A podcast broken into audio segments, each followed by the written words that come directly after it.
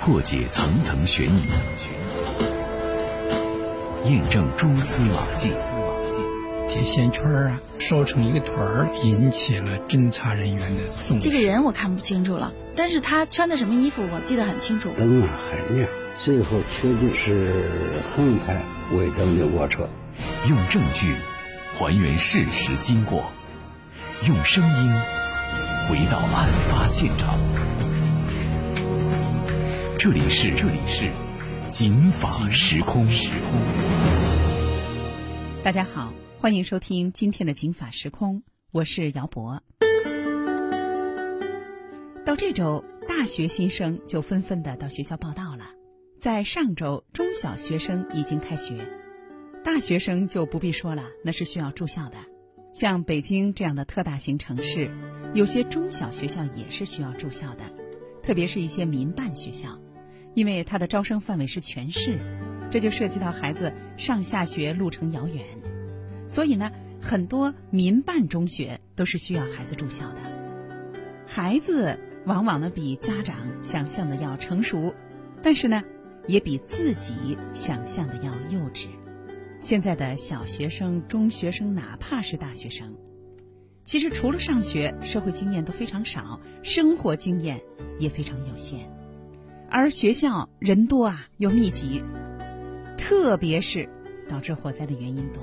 大伙儿说学校是个上学的地方，哪有什么导致火灾的原因啊？是啊，您想，这家庭里的火灾，往往呢不是客厅，那是抽烟造成的，就是厨房。厨房往往是着火的一个重灾区。而学生呢，在学校期间，这宿舍是睡觉的地方。可是孩子们饿得快呀，一会儿就有空腹感了，吃点东西，这就把宿舍增加了厨房的功能，这就增加了校园，特别是宿舍的火灾的隐患。所以历来学校都是消防安全的重点单位。如果您是大学生，有没有发现身边什么样的消防安全隐患？甚至啊，有没有目睹和经历过一些消防事件？如果您是学校的老师，特别是学生的家长。那么，您知道学校里有哪些消防安全隐患吗？所以我们在本期和下期这两期节目当中，就给大家说说新生入校住宿的消防安全问题。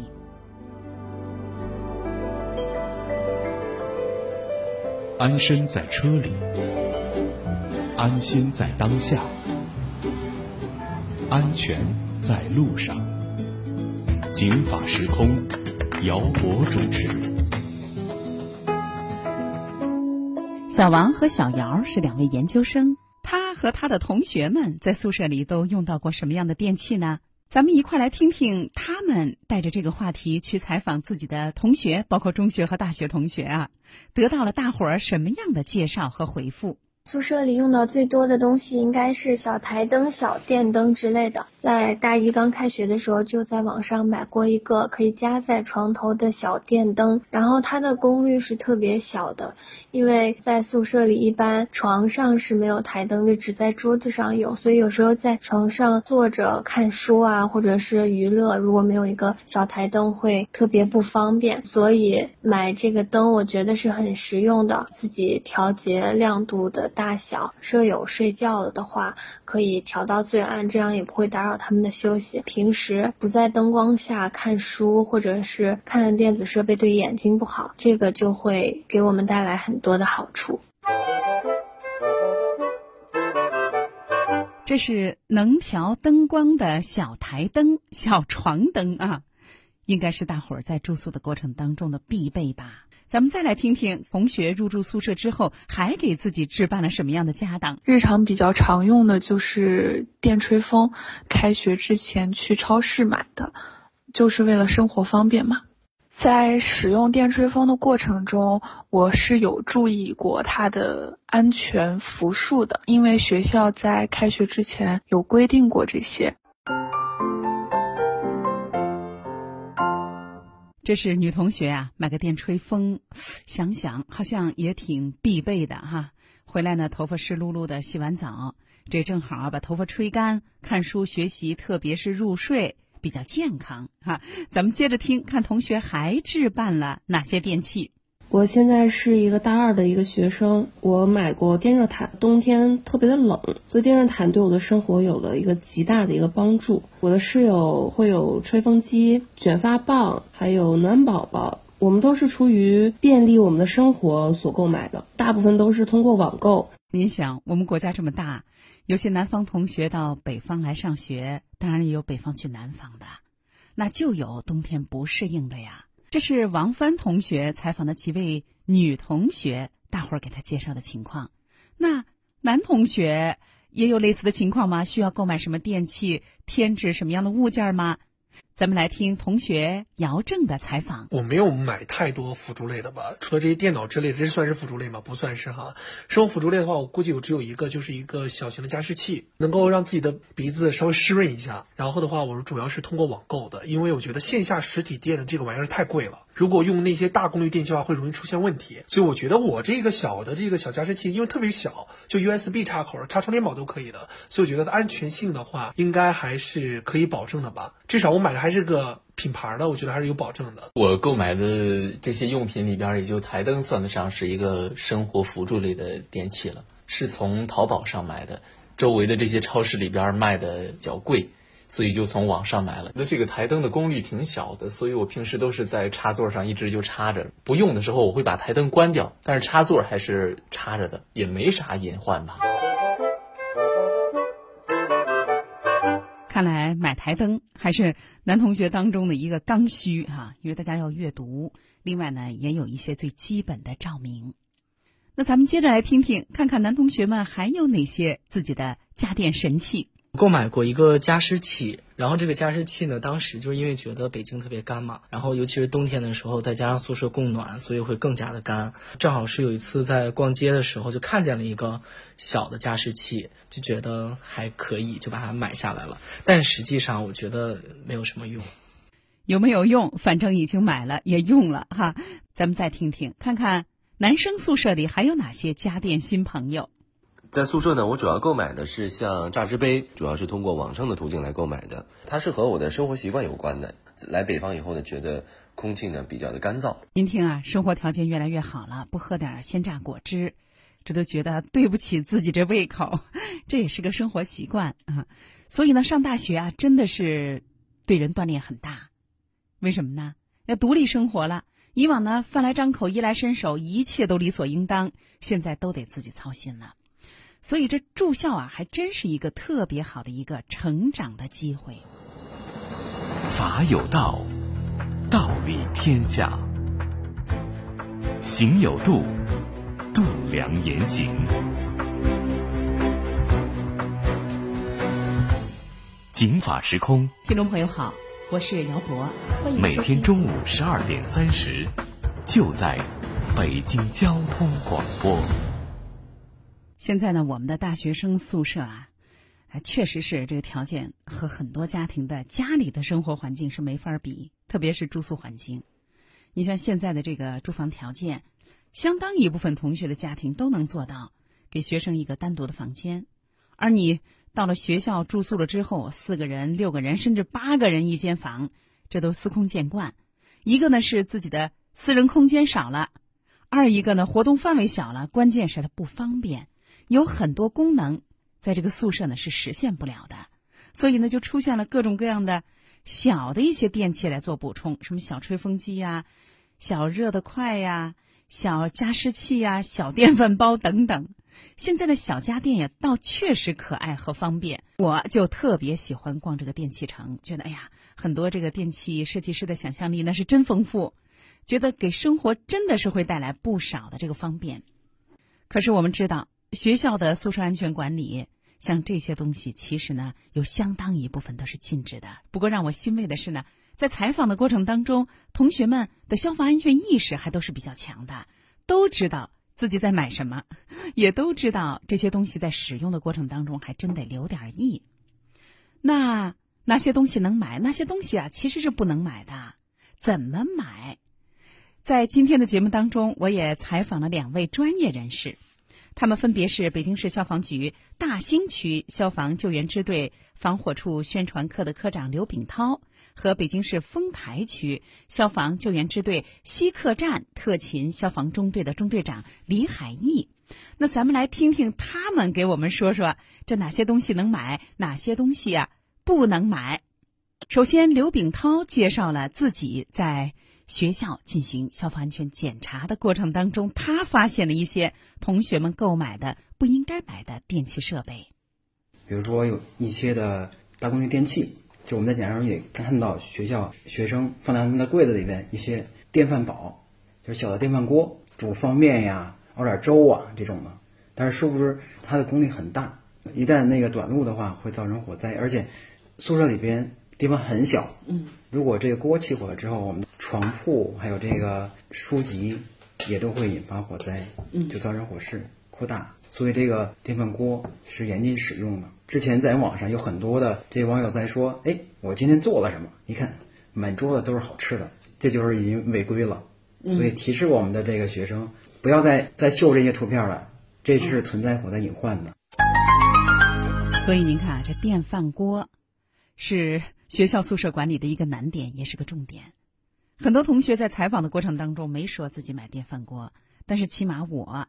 到我的弟弟妹妹们的这个大学宿舍里去看望他们的时候啊，都或多或少的在旮旯拐角或者藏着或者掖着见到过类似的电器设备，那可不是吗？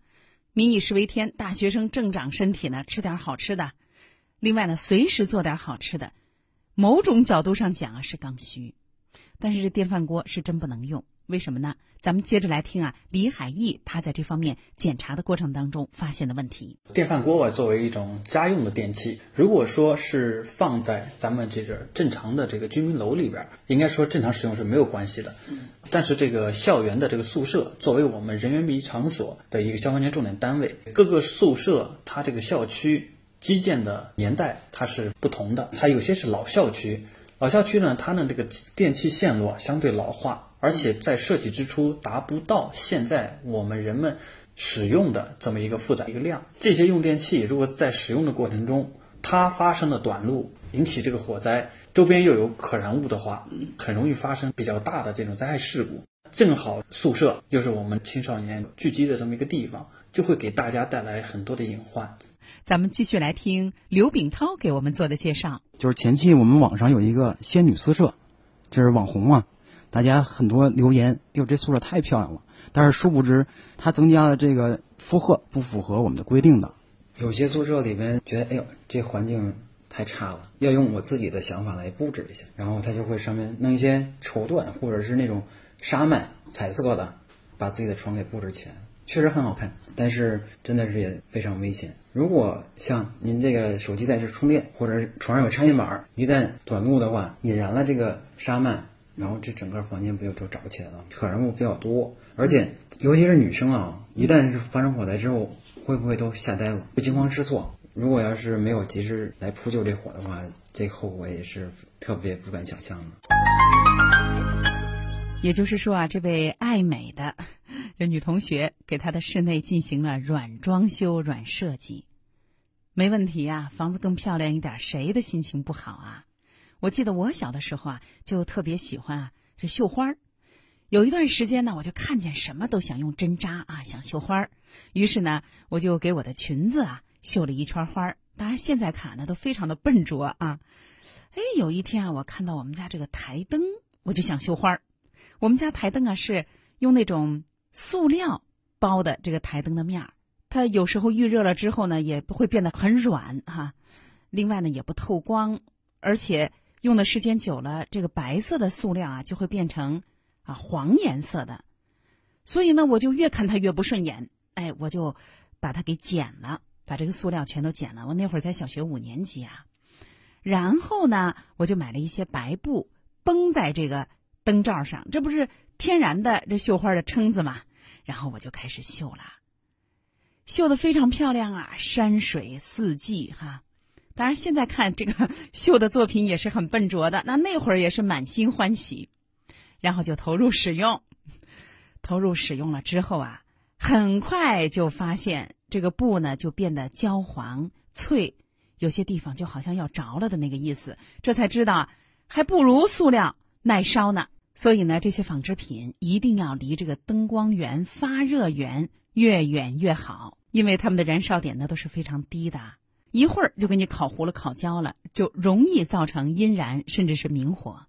咱们继续来听刘炳涛看到的，大家购买的电器里都有哪些有消防安全隐患的行为？现在插座国家明文规定是要求有三 C 认证的，有些插座就没有。学生买回之后，在使用过程中，比如说我先插一个，然后再从你这插线板上接另一个，这属于连插了。这些插线板都放在我们的枕头边儿啊，或者是就是床铺上，上面再插很多的插座，就存在了很大的火灾危险性。首先是电器设备，手机，然后还有我们台灯发生短路，电线都故障，就引燃了这个床铺或者是这个被子什么的，造成火灾。是啊，您不管买什么电器插座，肯定得买一个。买了以后呢，你这些电器才可能实现使用的方便啊。拉根线，挪个地儿，现场开一开。但是我劝大家买的时候一定要买大品牌，这是第一。第二呢，要买那种带保险开关的，也就是说，你插在哪一排孔上，它底下就有一个开关，这样呢可以减少整个插座的使用的负担。插座事关重大，千万不要挑便宜。刚才咱们说了，有很多小女生甚至小男生喜欢买吹风机。现在呢，随着大家的卫生保健知识的增加，都知道这晚上洗澡洗头发比白天一大早洗更有利于健康。您别小瞧了这个吹风机，吹风机可真的是一个消防安全的重点的隐患的器件。为什么呢？咱们来听李海一的介绍。电吹风一般来说，日常用的，咱们这个出风口的风的温度能够达到五十五度到七十五度左右。那么咱们把进风口堵住的时候，就很容易就达到了二百度，因为它采取的是电阻丝发热后吸风，然后吹出热风来吹干自己的头发，采取的这么一个工作的原理。咱们一般都喜欢晚上的时候洗澡的时候洗一下头发，这个头发就很难干。然后用电吹风吹完之后，把电吹风放在那里。一般一或者是先预热，或者是临时有别的事被叫走了，然后有那个毛巾，如果和毛巾放在一块儿，很容易就堵住旁边的这个进风口。不过啊，刚才说的吹风机这一类的电器，您要是注意使用的话，还是能控制的，因为它功率不大。所以呢，最重要的还是不要买大功率的，那就是热得快。可是咱们中国人啊，爱喝个热水，泡个咖啡啊，喝个热茶呀，这热水随取随用，这多好啊！热得快，屡禁不绝，往往呢是学生宿舍里最危险的物件儿。最后，咱们呀听听李海义和刘炳涛给我们叮咛，他们在检查的过程当中发现了热得快的这个问题。咱们日常手机充电充电器也都是很多学生就是把插座放在我们的床上，然后充手机、充一些 iPad、笔记本这些的，都是有隐患的。我在这个工作中，包括灭火救援经历中啊，发现了。像校舍这些地方比较危险的一些用电器，第一就是热得快。咱们呀，为了烧水的方便，因为可能北方，因为很多南方的学生到达北方之后，他的受适应不了这种寒冷的天气。一到秋冬天的时候，气温骤降，他觉得这个去校舍外边要走很长的路去打这个热水或者开水是一种负担或者一种痛苦，他就会买来这种热得快，放在自己的暖瓶里边，这么去烧水热水。这个在我们实际的火灾扑救中，应该说还是非常常见的一种引起火灾的原因。还有一种呢，就是小太阳。还有一种呢，就是我们的这个电褥子。电褥子呢，大家就是会用，但是不会保管。电褥子大家就认为我用完之后，我就把它叠起来，然后把它叠得越小越好，塞到哪个犄角旮旯里边，反正已经用完了，等明年来年时再把它拿出来。但电褥它也是电阻丝发射这么一个原理。那可不，您叠吧叠吧，那很容易啊。第二年使用的时候短路，不仅电着您，那同时呢还会引发火灾。而且最初的火灾是阴燃，这个阴燃啊，就是看不着火，但是它有温度，而且冒烟儿。你说这个冒烟儿啊，它其实比明火更可怕，因为它有毒气。第二，它冒烟儿它不容易发现呀。所以您看，这宿舍里面不安全的一些电器和因素，说起来私接乱接电源，它不私接乱接电源，它这些电器它怎么用啊？你就是给墙上安再多的电源，那对于学生来说啊，还是不够用。